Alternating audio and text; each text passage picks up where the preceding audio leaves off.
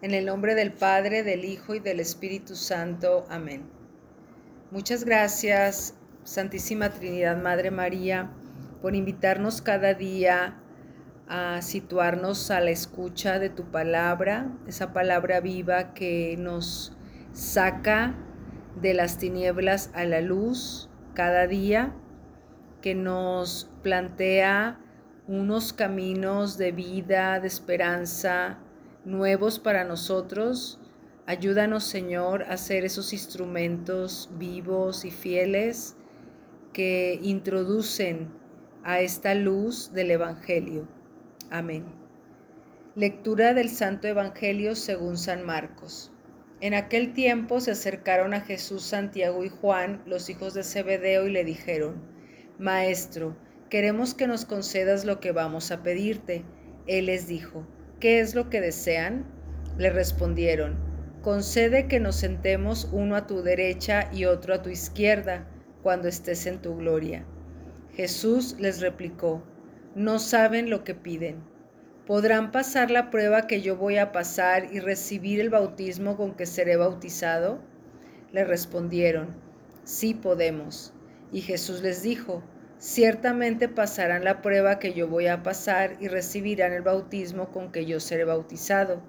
Pero eso de sentarse a mi derecha o a mi izquierda no me toca a mí concederlo. Eso es para quienes está reservado. Cuando los otros diez apóstoles oyeron esto, se indignaron contra Santiago y Juan. Jesús reunió entonces a los doce y les dijo, ya saben que los jefes de las naciones las gobiernan como si fueran sus dueños y los poderosos las oprimen. Pero no debe ser así entre ustedes. Al contrario, el que quiera ser grande entre ustedes, que sea su servidor, y el que quiera ser el primero, que sea el esclavo de todos. Así como el Hijo del Hombre, que no ha venido a que lo sirvan, sino a servir y a dar su vida por la redención de todos. Palabra del Señor. Gloria a ti, Señor Jesús.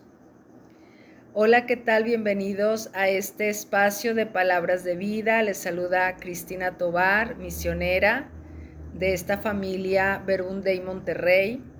Y en este domingo de resurrección eh, nos sentimos agradecidos por eh, celebrar que Jesús ha triunfado sobre las tinieblas y nos ha introducido en la luz, en su luz maravillosa, como leemos en Colosenses 1.13.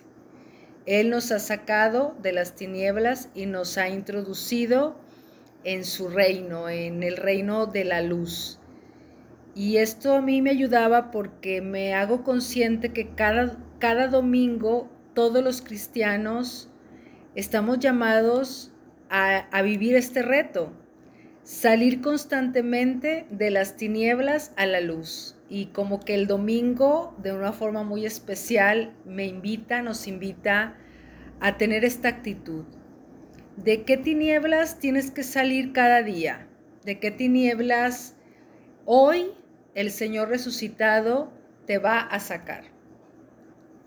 Y el día de hoy el Evangelio de Marcos 10 del 35 al 45 nos regala una lección muy iluminativa de las tinieblas en las que muchas veces caemos. Es increíble cómo en el Evangelio encontramos tantos ecos de lo que vivimos en el día a día.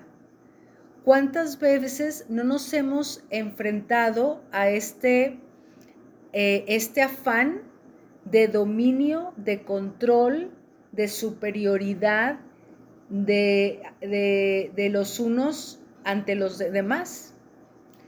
Ya sea de nuestra parte, cuando pretendemos dominar, cuando pretendemos tener el primer lugar, el primer puesto, cuando pretendemos tener el poder sobre los demás. O también cuando se trata de otras personas que pretenden eso, en, los ambientes laborales, esto es el pan de cada día y eso lo sabemos, la competitividad muchas veces se convierte en este daño eh, de unos contra otros. Y esta pretensión también se vive en las familias, como alguien, mm, un miembro quiere ejercer dominio sobre los otros, sean los hijos, sean los padres, sean eh, los hermanos. Eh, es clara esta, este, pues esta confusión, ¿sí? este, esta, estas tinieblas en las que muchas veces eh, nos encontramos viviendo. incluso en el pasaje que tenemos hoy delante, encontramos como esta, esta petición de, de, de Santiago y Juan a Jesús genera un conflicto entre ellos, ¿no? Como los otros eh, empezaron a, sentir esa, esa rivalidad de unos con otros eh, y generó ese, ese, ese malestar, ¿no? Ese, ese no estar bien.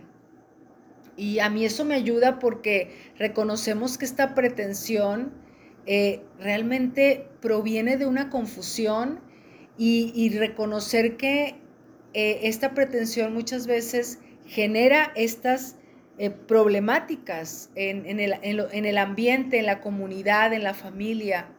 Y esto nos habla de que esto no es lo propio de la persona humana.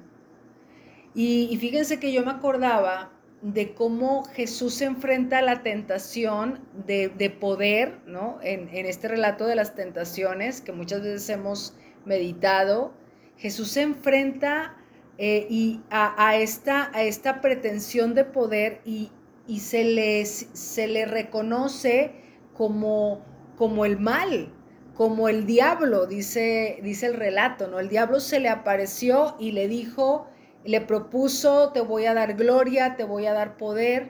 Y, y en el Evangelio claramente, sin lugar a dudas, eh, nos habla de, de que es una tentación. ¿Por qué? Porque se trata de pretender ocupar el lugar de Dios. O sea, el lugar primero es el de Dios. Y es desde ahí donde eh, Jesús eh, habla del camino que él propone. Por eso llega a decirles, pues los jefes de las naciones actúan así, pero no será así entre ustedes. Ahí hay una disyuntiva. Jesús se, separa, se, aparta de ese ambiente en el que aparentemente eso es lo que, lo, que, lo que hay que vivir. Sin embargo, Jesús propone otro camino. El camino del servicio, el camino de la entrega, el camino de, del amor en pocas palabras. Y la primera y la segunda lectura acompañan este discurso, que más que discurso realmente es la propia vida de Jesús.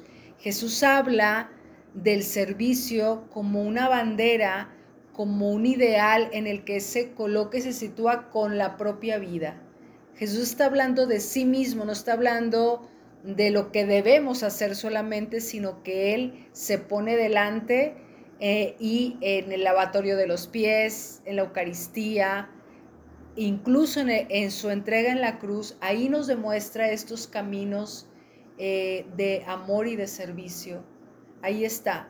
Y que es una invitación a, ahora sí que introducirnos en esta luz, ¿no? A salir de estas tinieblas, de esta confusión, para entrar en la luz del, servicio en la luz, de la entrega de nosotros mismos para poder vivir este seguimiento de Jesús, esta llamada a vivir esta vida con Él y para Él.